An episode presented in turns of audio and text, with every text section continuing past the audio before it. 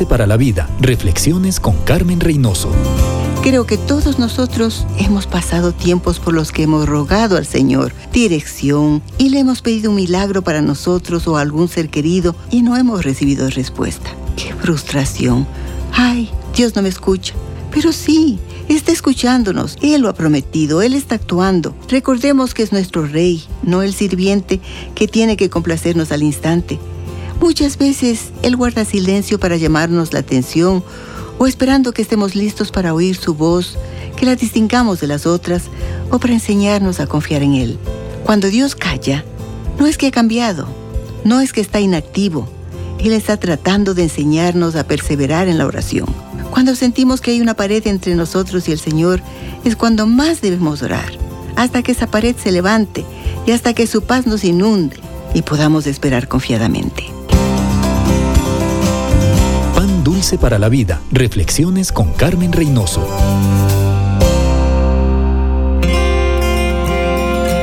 Cuando nos encontramos en momentos difíciles, olvidamos que la vida continúa, pero ante cualquier situación, debemos aferrarnos a la fe y a la esperanza.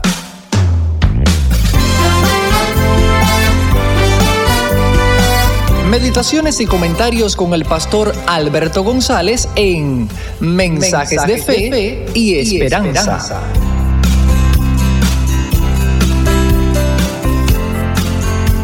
Un saludo cordial desde La Habana, Cuba. Otro enemigo de la unidad cristiana es el desenfoque. ¿A qué miramos cuando nos relacionamos con otros creyentes o cuando decidimos unirnos a una iglesia para servir al Señor en ella? Si nos enfocamos en analizar y resaltar los errores de nuestros hermanos o hermanas, sus debilidades, inconsistencias, problemas de carácter o en las diferentes opiniones que podamos tener, incluso con respecto a nuestras experiencias de fe, podemos desenfocarnos. Pablo nos invita a enfocarnos todos en aquello que nos une y que lo hagamos con toda humildad y mansedumbre, soportándonos con paciencia los unos a los otros en amor. Los creyentes en Cristo, aunque no seamos perfectos, fuimos llamados por el mismo Espíritu y tenemos una misma esperanza de salvación. También Dios tiene una esperanza con respecto a nosotros espera que lleguemos a ser semejantes a su Hijo. Aunque todos no estemos en el mismo nivel de crecimiento espiritual y algunos andemos más atrasados o seamos menos entusiastas que otros, a todos nos une la misma esperanza y Dios espera lo mismo de todos. ¿No es suficiente eso para andar unidos aunque tengamos caracteres diferentes? También hay otras grandes cosas que nos unen. Un Señor, una fe, un bautismo, un Dios y Padre de todos, el cual es sobre todos y en todos. Cuando nos unimos a una iglesia, debemos enfocarnos en que pese a las diferencias que tengamos con algunos hermanos, todos amamos a Cristo, creemos en Él, le obedecimos en el bautismo y adoramos a un mismo Dios y Padre Celestial bajo cuya soberanía nos cobijamos. Todo ello es más importante que nuestras opiniones no coincidentes. Nuestro interés no debe ser en enfocarnos en los defectos de los hermanos o hermanas, sino en lo que creemos en común y en lo que Dios está haciendo en todos nosotros por medio del Espíritu Santo. Así descubriremos cuánta belleza y virtud exhibe cada cual y será fácil amarnos y comprendernos unos a los otros a pesar de nuestras peculiaridades. Si todos creemos en el mismo Dios, Hemos sido salvados y perdonados por la obra y el sacrificio de Cristo. Y estamos siendo moldeados por el Espíritu Santo. Las cosas que nos unen, hermano y hermana mía, son mucho más poderosas que las que pueden dividirnos. A la iglesia pertenecemos personas de diferentes caracteres, personalidades, edades, costumbres, intereses y maneras de ser. Pero si todos nos enfocamos en el perdón que hemos recibido en Cristo, nuestras diferencias dejan de tener valor, porque el amor de Cristo nos constriñe a amarnos unos a los otros. Acabas de escuchar una emisión más de Mensajes de Fe y Esperanza. Puedes escribirnos por correo postal a la siguiente dirección. Pio Box 8700 Cari NC 27512 Estados Unidos. También puedes enviar un correo electrónico a feyesperanza@transmundial.org. Gracias por la sintonía y la esperamos en el próximo programa de Mensajes, de, fe y esperanza.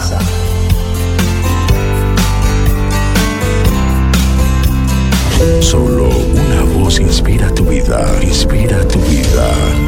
Una voz de los cielos, con el pastor Juan Carlos Mayorga. Bienvenidos. Mas Jesús, llamándolos, dijo, Dejad a los niños venir a mí y no se lo impidáis, porque de los tales es el reino de Dios. De cierto os digo que el que no recibe el reino de Dios como un niño, no entrará en él. Lucas 18, 16 al 17. Amigo y amiga, en ocasiones pasa que a los pequeños, los niños o jóvenes en una iglesia, se les reseña como la iglesia del futuro, pero según Jesús, no son solo la iglesia del futuro, sino que son la iglesia de hoy. El reino de Dios es de quienes son como ellos. Yeshua nos llama a hacernos como niños. Nunca nos dice que seamos infantiles en el sentido de ser simplones, sino que nos dice que seamos como niños.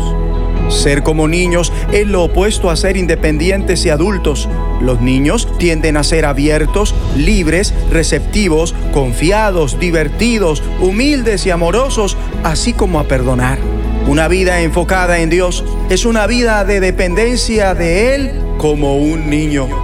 Tú vuelves a ser niño cuando muestras y compartes tus sentimientos con honestidad, reconoces lo frágil y vulnerable que eres y lo mucho que necesitas a Dios y a los demás. Y cuando disfrutas tanto estar con tu iglesia como estar con tu cónyuge.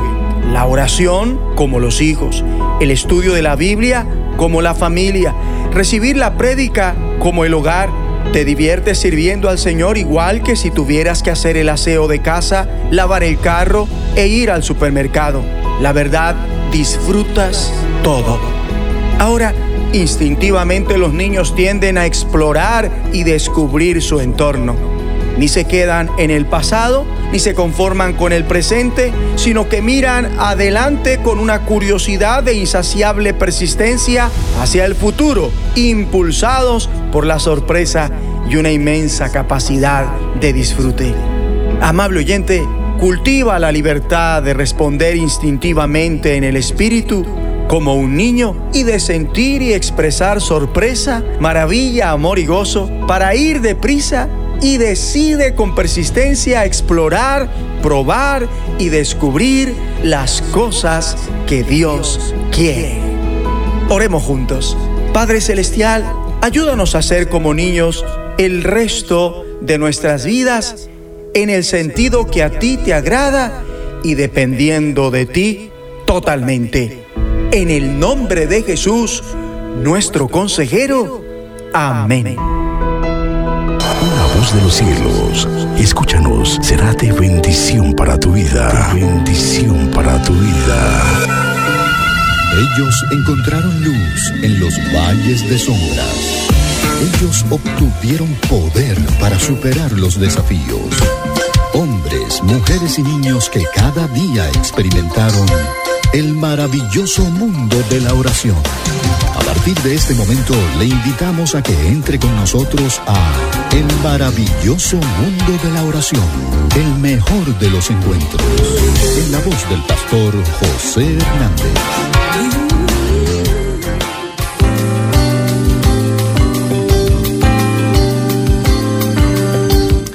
Amigos, amigas, ¿qué tal? ¿Cómo están ustedes? Espero que estén muy bien y si no, pues esperamos en este programa contribuir con algo en su tranquilidad, en su amistad y relación con Dios.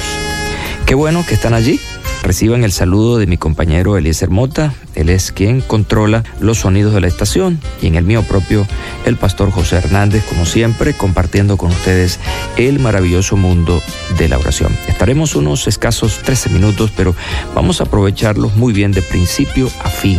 Vamos a colocarles una canción hermosa que hemos escogido especialmente para esta ocasión.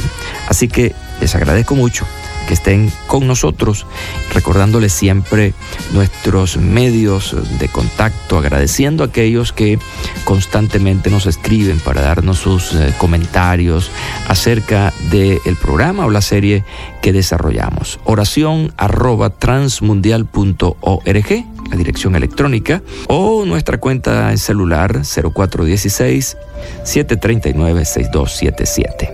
Allí pueden enviar sus mensajes de texto o también pueden escribirnos a la cuenta Twitter arroba RTM Venezuela. Nuevamente, bienvenidos todos y todas.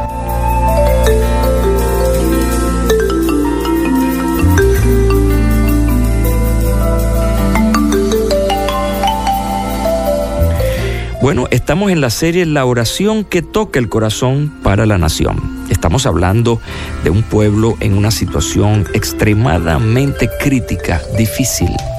Los hechos están registrados en eh, los poemas que componen el libro bíblico de lamentaciones de Jeremías.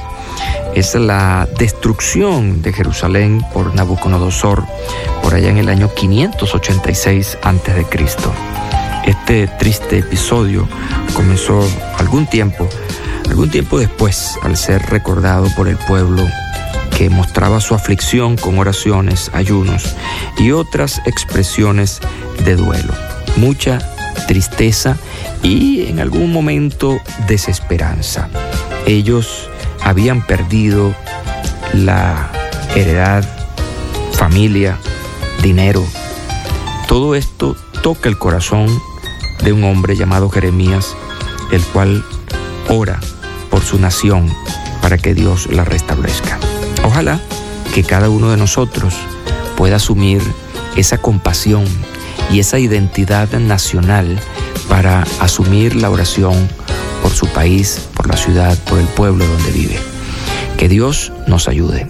Quiero compartirles otro elemento importante de esta oración de Jeremías registrada en el capítulo 5. Heredad, familia, dinero, pero quiero compartirles otro elemento el cual él incluyó en esta oración. Así que no se vayan, sigan conmigo.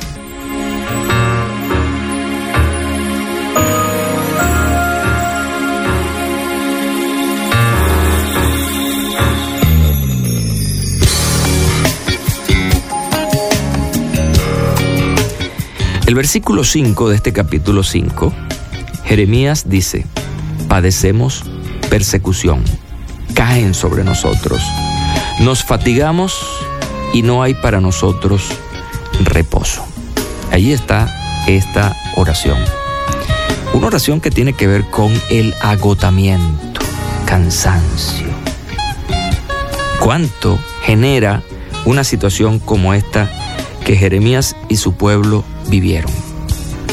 El constante asedio, la constante persecución. Cuando uno está en una situación como esa, uno, uno cree que eso nunca va a terminar, nunca va a acabar. Es como preguntarse hasta cuándo. Me hace recordar mucho las expresiones de David, ¿hasta cuándo, oh Jehová? Porque ciertamente nos agotamos, nos llenamos de frustración, de cansancio. Quien les habla en algún momento ha dicho, bueno, Señor, ¿hasta cuándo va a estar esta situación? ¿Hasta cuándo voy a bregar con esta persona, con esta enfermedad, con este dolor? En fin, somos seres humanos y como seres finitos nos agotamos rápidamente. Eh, no tenemos una capacidad de largo tiempo o de mucha fuerza para batallar con circunstancias en la vida. Y por eso entonces llegamos a ese extremo del agotamiento y el cansancio, donde creemos que no podemos hacer nada más. Y es allí precisamente donde tenemos que ir a Dios y vamos a Él en oración. Cuando estás cansado, ve y ora. Jesucristo dice, vengan a mí los que están trabajados y cargados, que yo los haré descansar. La oración es un tiempo para los que están agotados. La oración es un tiempo para los que están cansados, porque allí vamos a encontrar el refugio y vamos a encontrar ese momento donde podemos descargarnos en Dios con todas nuestras frustraciones, nuestro dolor, con todo lo que verdaderamente nos afecta. Y ahí tenemos a Jeremías. Y fíjense que el término que él, eh, usa es eh, plural, padecemos, nosotros, nos fatigamos, nosotros. Quiere decir que todos ellos estaban en una situación verdaderamente eh, agotados, estaban eh, expuestos ya a tiempo en que no tendrían respuestas. Bueno, allí es cuando hay que acudir, hay que buscar al Señor. Cuando nuestras fuerzas ya no respondan, entonces busquemos las fuerzas de Dios. Jesús decía, sin mí nada pueden hacer. Así que tenemos que ir a Cristo, buscar en Él su ayuda y su cuidado, su protección, porque, insisto, nuestras fuerzas ya no dan para más. Y hay que eh, observar que estamos hablando de algo recurrente, algo constante. Bueno, Jeremías habla de persecución y posiblemente usted, mi amigo, mi amiga, estén sometidos a una constante, a una situación, por ejemplo, en el trabajo, ¿no? Donde constantemente están asediados por un jefe, por compañeros de trabajo, que no, no les dejan vida y ya están cansados y están diciendo me voy a retirar de este, de este trabajo, me voy, no resisto más. O ese matrimonio que se ha hecho pesado y difícil y ahora estás diciendo no, yo no puedo más, me voy a divorciar, voy a dejar, voy a hacer.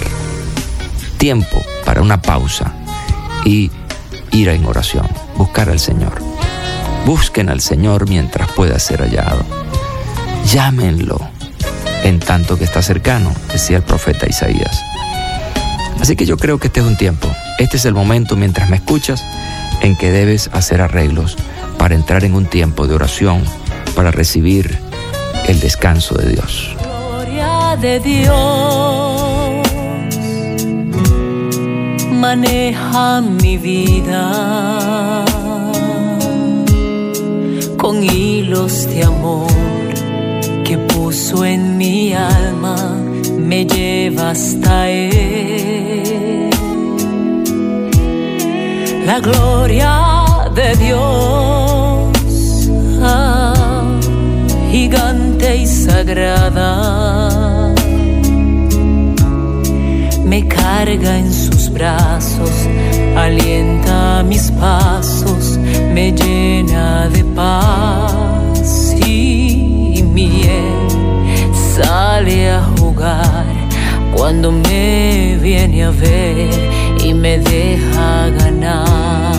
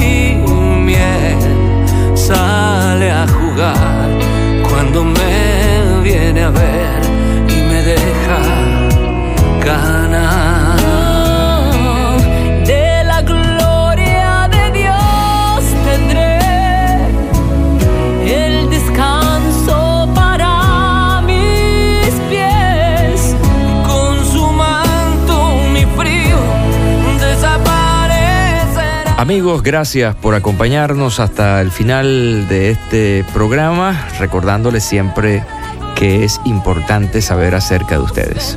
¿Cómo? Bueno, la dirección electrónica oración arroba transmundial.org y a través del número celular 0416-739-6277 o escribiendo a Twitter arroba RTM Venezuela.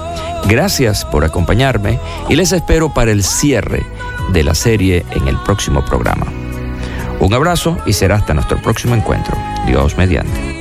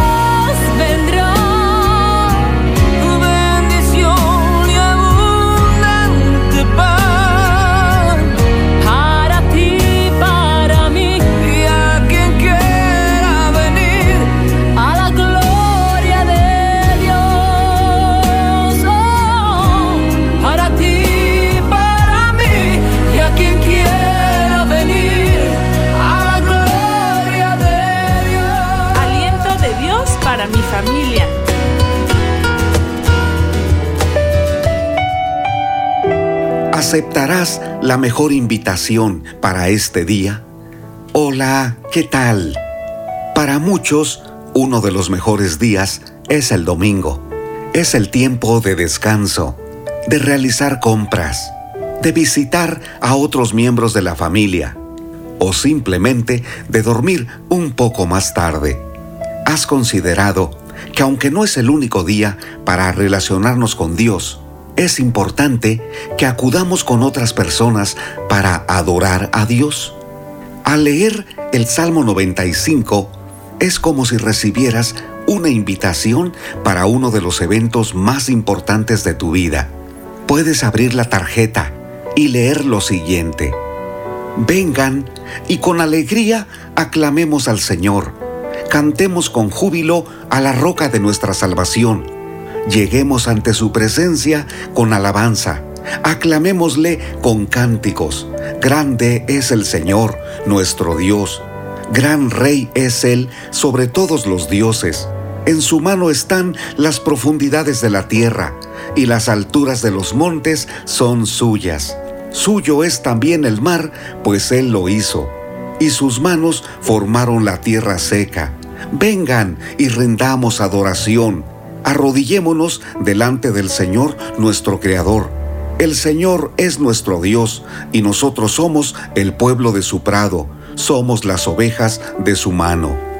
Es una invitación con expresiones muy alegres. Percibimos y nos damos cuenta que será un gran encuentro, porque estaremos delante del Señor de señores y Rey de reyes, el Creador del universo el pastor que sostiene nuestra vida. ¿Qué harás con esa invitación? ¿La pondrás en el buró pensando que ya habrá otra oportunidad? ¿O la tomarás en cuenta, agradecido porque has sido invitado? Queridas familias, el culto o servicio de adoración es vital para la sanidad de nuestra alma. No es un evento religioso, es el encuentro con el Señor que te ama quiere bendecir tu vida y quiere entregarte bendiciones a través del conocimiento de su palabra y el fortalecimiento de tu fe. ¿Qué harás? Si ya formas parte de una iglesia, prepárate para asistir con gozo, con ánimo, con puntualidad. Si aún no tienes un lugar donde reunirte, pregunta a tus familiares o amigos porque es necesario que acudamos al encuentro con Dios. Ánimo, que este día el Señor nos dé un gran día con su presencia, adorando su nombre. y diciendo, aquí estoy Señor, vengo por la bendición, te entrego mi vida. Soy Constantino Paras de Valdés, que tengas un gran día. Cada mañana al despertar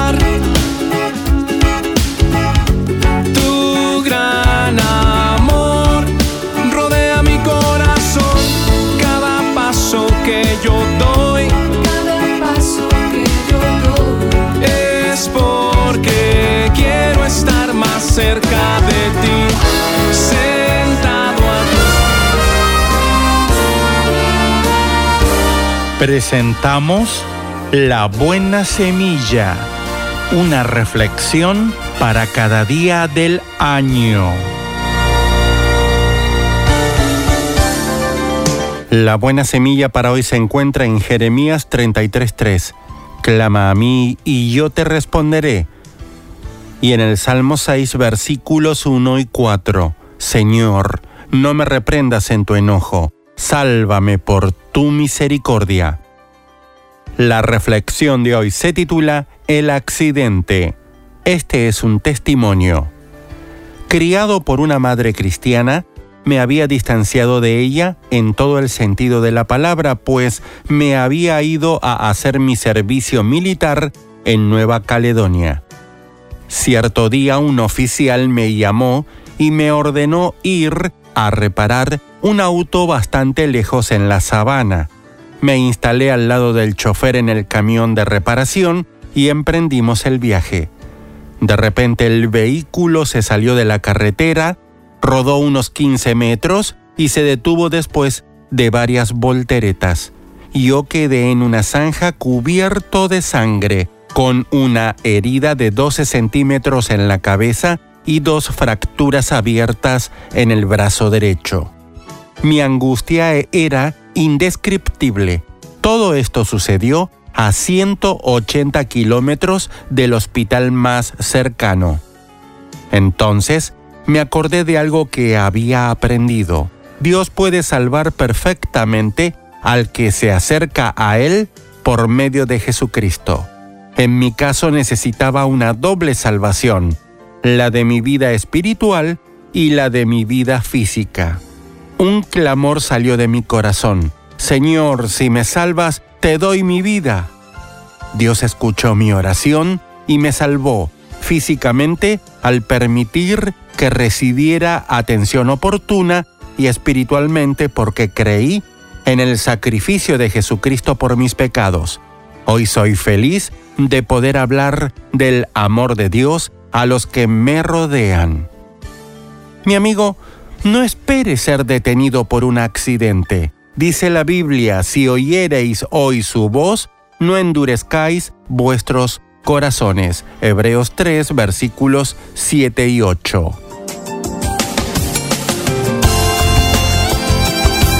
Para escuchar este y otros programas, le invitamos que visite nuestra página web en labuenasemilla.com.ar.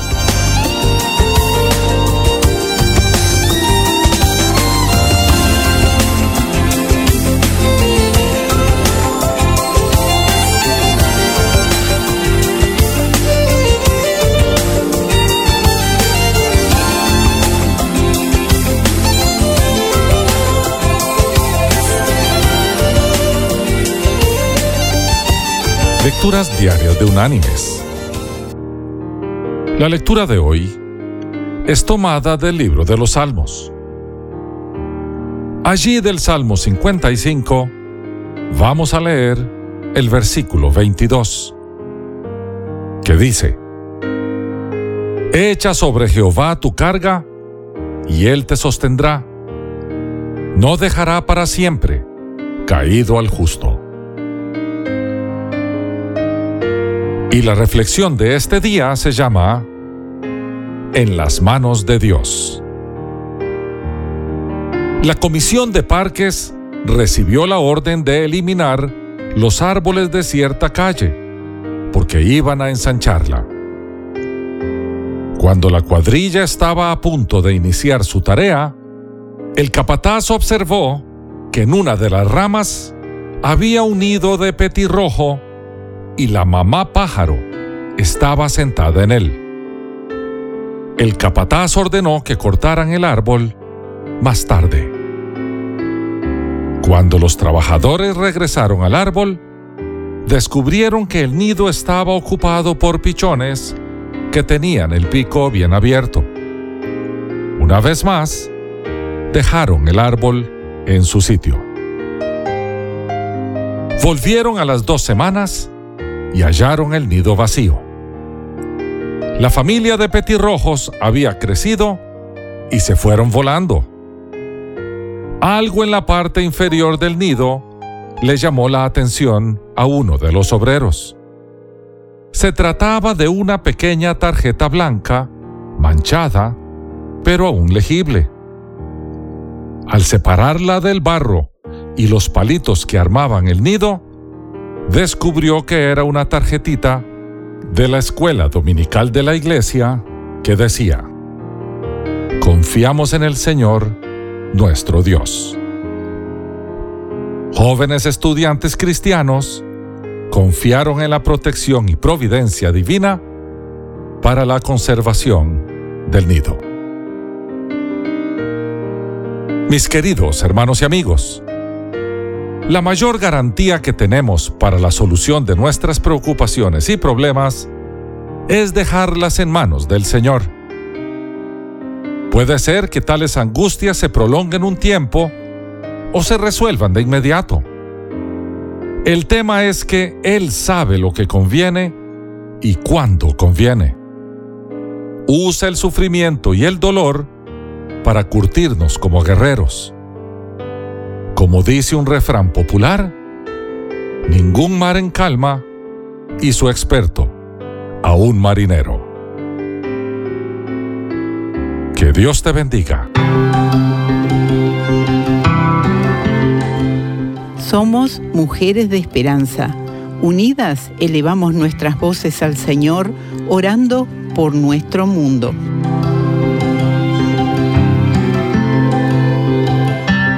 Señor Dios, oramos por la salud de los equipos de los ministerios de África del Norte, puedan manejar la vida de sus familias y ministerios de una manera que te agrade a ti. Te pedimos esto en el nombre de Jesús. Amén.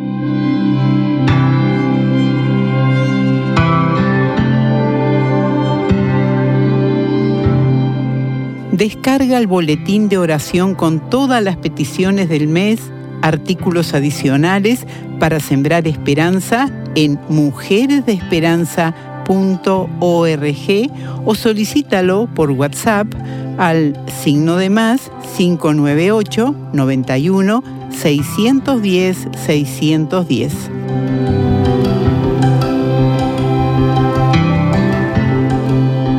Capítulo 16 Podemos hacer nuestros propios planes, pero la respuesta correcta viene del Señor. La gente puede considerarse pura según su propia opinión, pero el Señor examina sus intenciones. Pon todo lo que hagas en manos del Señor, y tus planes tendrán éxito. El Señor ha hecho todo para sus propios propósitos incluso al perverso para el día de la calamidad. El Señor detesta a los orgullosos, ciertamente recibirán su castigo. Con amor inagotable y fidelidad se perdona el pecado. Con el temor del Señor, el mal se evita. Cuando la vida de alguien agrada al Señor, hasta sus enemigos están en paz con él. Es mejor tener poco con justicia que ser rico y deshonesto. Podemos hacer nuestros planes, pero el Señor determina nuestros pasos. El rey habla con sabiduría divina. Nunca debe juzgar injustamente. El Señor exige el uso de pesas y balanzas exactas. Él es quien fija los parámetros de la justicia. El rey detesta las fechorías porque su gobierno se basa en la justicia. El rey se complace en las palabras de labios justos. Ama a quienes hablan con la verdad. El enojo del rey es amenaza de muerte. El sabio tratará de aplacarlo. Cuando el rey sonríe, hay vida. Su favor refresca como lluvia de primavera. Cuánto mejor es adquirir sabiduría que oro y el buen juicio que la plata. El camino de los íntegros lleva lejos del mal. Quien lo siga estará a salvo. El orgullo va delante de la destrucción y la arrogancia antes de la caída. Es mejor vivir humildemente con los pobres que compartir el botín con los orgullosos. Los que están atentos a la instrucción prosperarán. Los que confían en el Señor se llenarán de gozo. Los sabios son conocidos por su entendimiento y las palabras agradables son persuasivas. La discreción es fuente que da vida para quienes la poseen, pero la disciplina se desperdicia en los necios. De una mente sabia provienen palabras sabias. Las palabras de los sabios son persuasivas. Las palabras amables son como la miel, dulces al alma y saludables para el cuerpo. Delante de cada persona hay un camino que parece correcto, pero termina en muerte. Es bueno que los trabajadores tengan hambre. El estómago vacío los motiva a seguir su labor. Los sinvergüenzas crean problemas. Sus palabras son un fuego destructor. El alborotador siembra conflictos.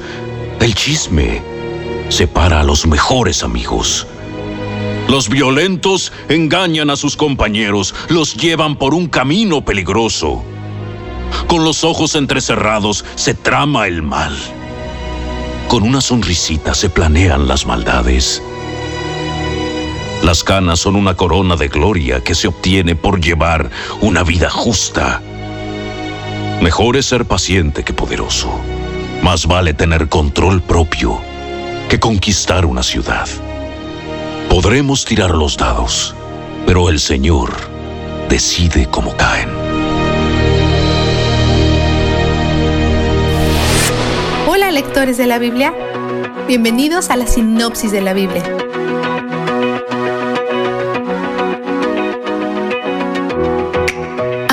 Que de vez en cuando regresamos a los libros de crónicas, los eventos no siempre están en el mismo orden que en los libros de reyes, así que prepárate para ajustarte como corresponde. Hoy iniciamos con David haciendo planes para trasladar el arca del pacto a Jerusalén, ciudad que ha sido recién tomada y recién nombrada capital. Después que los filisteos devolvieron el arca a Israel, se mantuvo en la casa de Abinadab. Permaneció allí mientras Saúl fue rey, probablemente porque Saúl no entendía lo valiosa que era espiritualmente. Sin embargo, David sí lo sabe. Planea llevar el arca a Jerusalén y reúne a toda la nación para este evento. Pero desde el principio hay un problema. Tiene mucho entusiasmo, pero falta en atenerse a las reglas de Dios sobre cómo tratar el arca. Se supone que solo deben moverla los levitas y que se debe mover en postes de madera, no en carreta. La decisión de moverla en una carreta pudo no ser un desprecio descarado a los mandatos de Dios, pero en el mejor de los casos es descuido. Los filisteos la habían enviado de regreso a Israel en una carreta, pero ellos no poseían la ley de Dios, y no deberíamos tomar consejos sobre cómo obedecer a Dios de personas que no lo conocen ni lo aman. Durante el trayecto las vacas tropiezan, y Usa, quien probablemente no es levita, toca el arca. Dios lo mata en el acto. Esta es una escena difícil de procesar, Así que echemos un vistazo a algunos recordatorios importantes. Primero, Dios les dijo en números 4.15 que la pena por tocar el arca es la muerte. Segundo, Dios es santo, nosotros no. Pero quiere estar cerca de nosotros. Dio instrucciones sobre cómo manejar este tipo de relación desafiante. Ya es gracia suficientemente grande para nosotros que se involucre con nosotros. A veces, cuando las personas violan sus reglas, puede elegir ser misericordioso, pero no podemos exigirle misericordia ni decir que es demasiado severo si elige respetar sus reglas cuando las violamos. David también tiene dificultades con esto. Se enoja con Dios e incluso llega a sentirse un poco avergonzado, pues es su primera gran reunión siendo rey de Israel, y esto es lo que sucede. Su corazón está en el lugar correcto con el deseo de llevar el arca a Jerusalén, así que debió sentirse especialmente derrotado al haber dejado semejante falta en cuanto a obedecer los detalles de los mandamientos de Dios. Está tan desanimado que decide abandonar la misión y deja el arca en la casa de un hombre llamado Obed Edom. El capítulo 14 repasa la familia de David y cómo derrota a los filisteos, pero también revela que el rey de Tiro aprueba su reinado. Si bien no siempre es importante tener una validación externa, probablemente es útil saber que otros reyes en el área apoyan a David como rey. El versículo 17 dice que Dios hizo que las naciones alrededor de Israel temieran a David. Aparentemente Dios puede crear emociones, no solo en sus hijos, sino incluso en sus enemigos.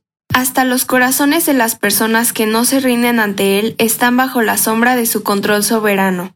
Para el capítulo 15, David se ha recuperado del desánimo ante la muerte de Usa y está listo para terminar de llevar el arca a Jerusalén. Tiene cuidado de asegurarse que las cosas se hagan bien, en vez de seguir adelante solo con el entusiasmo. Confiesa su culpa del primer intento e incluye a los levitas en esa culpa. No participaron activamente, pero parece que sí tienen algo de culpa debido a su pasividad, su fracaso en asumir el papel que Dios les asignó. Traen el arca la ciudad y todos están encantados, excepto Mical. Cubriremos más de esto en los próximos días. Ofrecen sacrificios y David los bendice y alimenta, nombra levitas y canta un canto de alabanzas que es un remix de otros salmos. Vistazo de Dios. Hay caminos que al hombre le parecen rectos, pero que acaban por ser caminos de muerte. Proverbios 14.2. Tanto David como Usa hicieron lo correcto ante sus propios ojos, pero sin buscar a Dios. Como Dios ya les había dicho qué hacer, ni siquiera requerían búsqueda, solo atención y obediencia. Dios nunca requiere algo de nosotros acerca de lo cual nos mantenga en la oscuridad. En su palabra están descritas muchas cosas para nosotros, pero para las instrucciones que no están cubiertas aquí, su Espíritu sirve como nuestra guía y ayudante, mostrándonos cómo aplicar los principios de las Escrituras en cada situación diferente. Nunca nos deja solo con nuestros recursos, porque conoce su plan y lo comparte. Él es donde el júbilo está. La sinopsis de la Biblia es presentada a ustedes gracias a D-Group, estudios bíblicos y de discipulado que se reúnen en iglesias y hogares alrededor del mundo cada semana.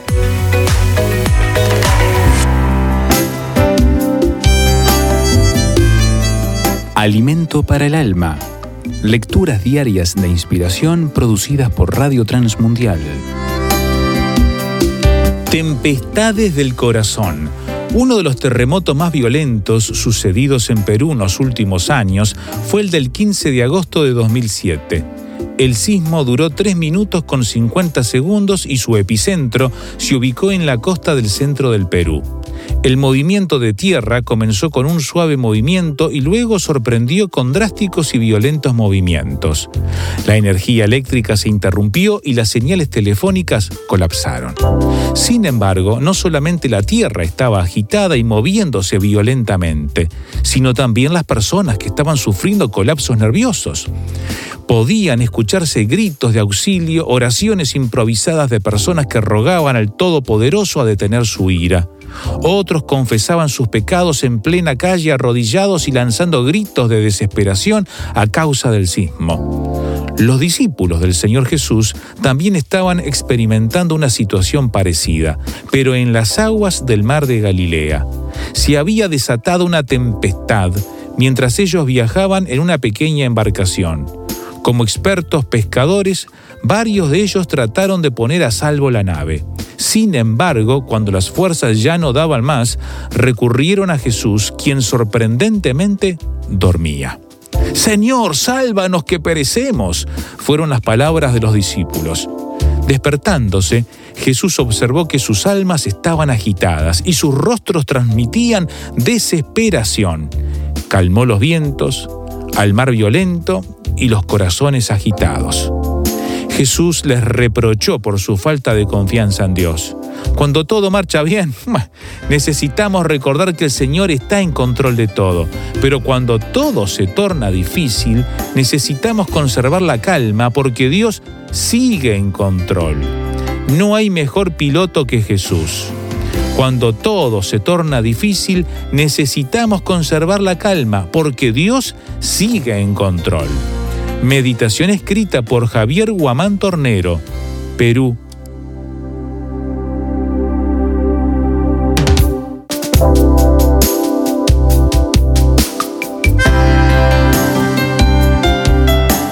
Para más información o si desea adquirir el libro Alimento para el Alma, escriba a apa.transmundial.org o llame aquí en México al 50 25 42 06. 50 25 42 06. Alimento para el Alma es una producción de Radio Transmundial.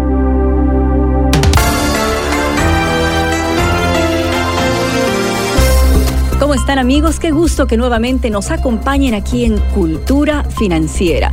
Una vez más quiero darles la bienvenida y agradecerles por su sintonía, invitándoles a escuchar al doctor Andrés Panasiuk, autor del libro La mujer que prospera.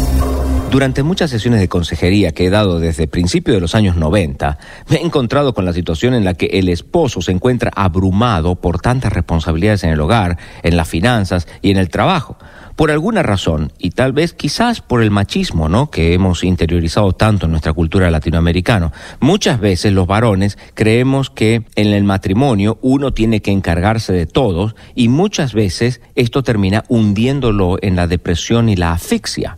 No se trabaja en conjunto en casa.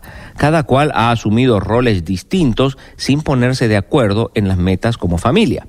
El matrimonio es una sociedad en el que la mano izquierda y la derecha de la misma persona deben trabajar juntos, deben corresponderse perfectamente, aunque sean opuestos. Una mano trabajando sola no va a lograr ni siquiera la mitad del trabajo que logran las dos juntas.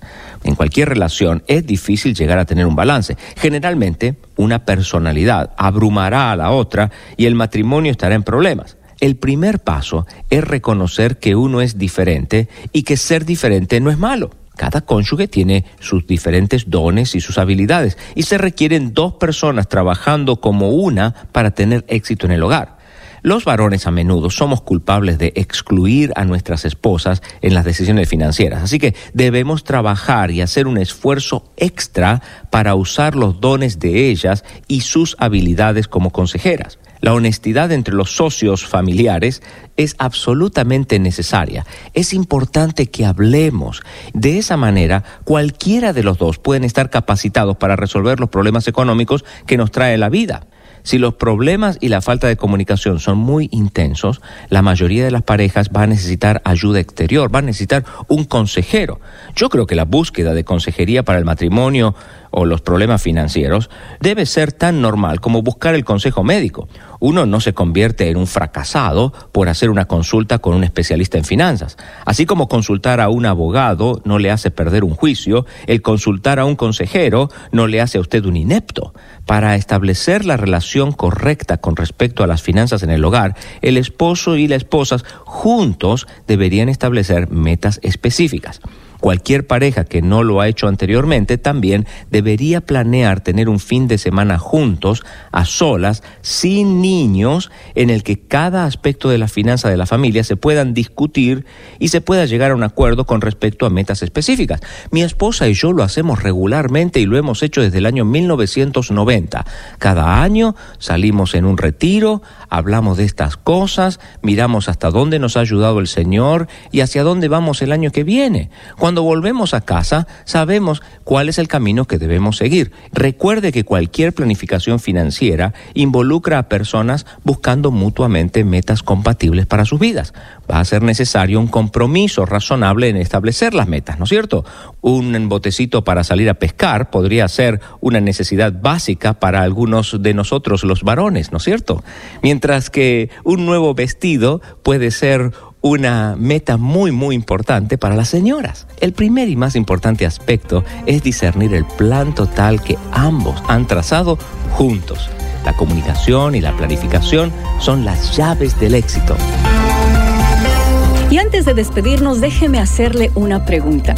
¿Usted sabe cuál es el problema más grande que tienen las mujeres? Bueno, la respuesta no la dije yo, la dijo el doctor Panasiuk en uno de sus últimos libros y se la dejo de tarea para que pueda adquirirlo. El libro es La mujer que prospera. Soy Milenka Peña y a nombre de todo el equipo de producción quiero darles las gracias por su sintonía. Hasta la próxima. Ahora puedes aprender consejos en video de los expertos de cultura financiera. Visita la página culturafinanciera.org y hazle clic a Vimeo. ¿Qué cosas aparentemente insignificantes podrías hacer para bendecir a otros? ¿Qué áreas no debes comparar con las de los demás?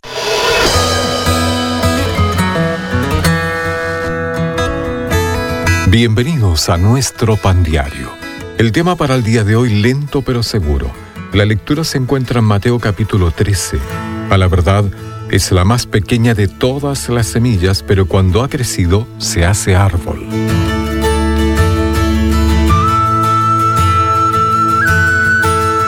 Me encontré con un viejo amigo que me dijo lo que había estado haciendo, pero confieso que me pareció demasiado bueno para ser cierto. Sin embargo, Pocos meses después, su banda estaba por todas partes, desde ocupar los primeros puestos de música en la radio hasta tener una canción exitosa como fondo en publicidades de televisión. Su salto a la fama fue meteórico.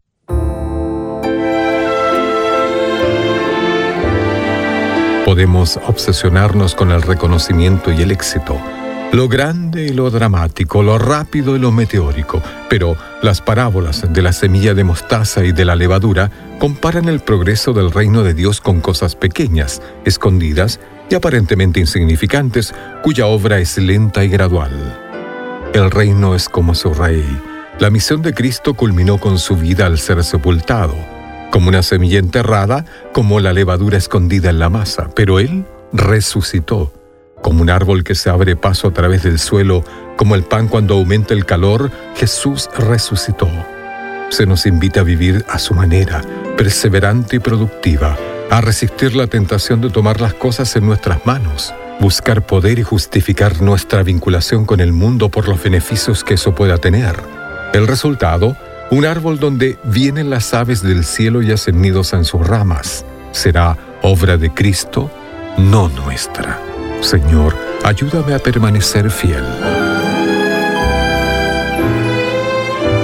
Para tener acceso a más información y otros recursos espirituales, visítenos en www.nuestropandiario.org. Un mensaje a la conciencia. Un momento de reflexión en la vida diaria. Escúchelo hoy en la voz de Carlos Rey. En este mensaje tratamos el caso de un hombre que descargó su conciencia de manera anónima en nuestro sitio conciencia.net y nos autorizó a que lo citáramos como sigue. Tengo 22 años y siento la necesidad de tener una novia formal con la que me pueda casar y formar una familia, pero no sé cómo elegir a la mujer correcta. He visto historias en internet donde algunos usaban señales para que Dios les dijera qué mujer era para ellos. Me gustaría saber cuál es su opinión sobre esto. Este es el consejo que le dio mi esposa. Estimado amigo, su deseo de conocer la voluntad de Dios y lo que Él considera la mejor opción para usted es un buen punto de partida. Sin embargo, Pedir una señal no es lo que recomendamos que haga.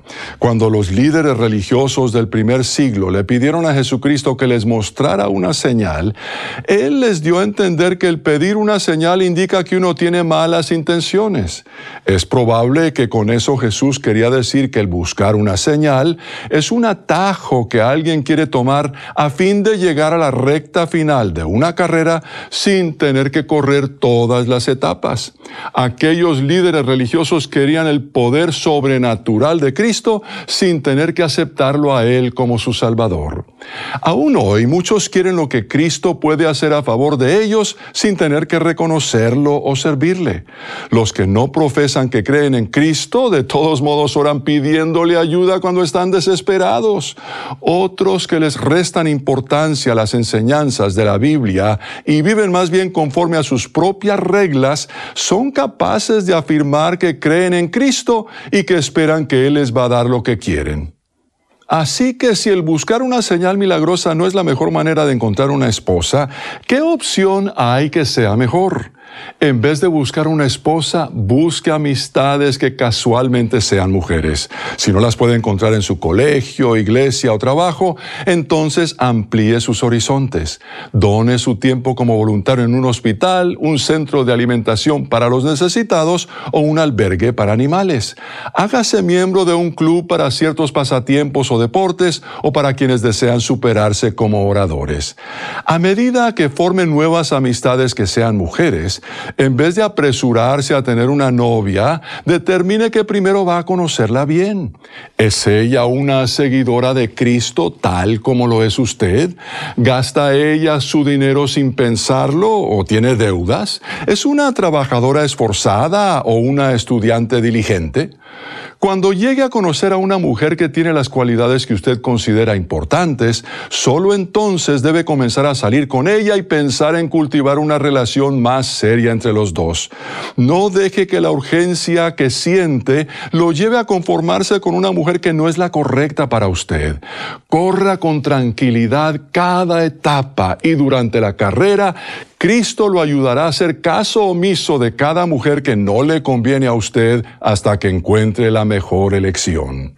Con eso termina lo que recomienda Linda, mi esposa. El consejo completo, que por falta de espacio no pudimos incluir en esta edición, se puede leer si se ingresa en el sitio conciencia.net y se pulsa la pestaña que dice casos y luego se busca el caso 589. Si desea comunicarse con nosotros, puede escribirnos a mensaje arroba conciencia.net. Esto es la palabra para ti hoy. Y la palabra para ti hoy es quítatela, escrita por Bob Gass. En Efesios 4:31 leemos, quítense toda amargura. Las palabras quítense toda amargura pintan el cuadro de un cirujano cortando un tumor maligno para salvar la vida del paciente. Otra traducción es asegúrense de que ninguna raíz amarga brote y cause dificultades, que encontramos en Hebreos 12:15. Esta nos manda a mantenernos vigilantes en caso de que alguna semillita de amargura se convierta en una raíz que brote y cause problemas. La amargura tiene muchas fuentes. Un padre ausente o violento, un divorcio contencioso que seguimos reviviendo, las palabras insensibles de un amigo que ni siquiera es consciente de su efecto, un jefe que no nos consideró para un ascenso. ¿Cuál es la respuesta? Perdona, Perdona antes que el problema se arraigue en tus emociones y comience a alimentarse de tus recuerdos. Pablo lo dijo así, abandonen toda amargura y perdónense mutuamente, así como Dios los perdonó a ustedes en Cristo. Efesios 4, 31 y 32. Y mientras más rápido lo hagas, mejor. Guardar tu amargura no cambiará a la otra persona, pero te cambiará a ti y no para mejorar. La gente a tu alrededor se sentirá miserable porque el deseo que te impulsa es ver que la parte culpable sea castigada, especialmente cuando tú o alguien que amas es la aparente víctima. Lo que ocurre es esto. Satanás entra en la escena y te convence de que está bien albergar tu resentimiento. Después de todo, simplemente te estás protegiendo para que no vuelvan a herirte, ¿cierto? Cuando eso pasa, no das tu brazo a torcer, justificas tu posición y comienzas a sentirte cómodo viviendo con el resentimiento. Esto es hasta que te destruye. Pero no tiene que ser así porque no existe ninguna emoción que sea tan que la gracia de Dios no pueda alcanzar y remover. Así que por eso la palabra para ti hoy es, quítate toda amargura.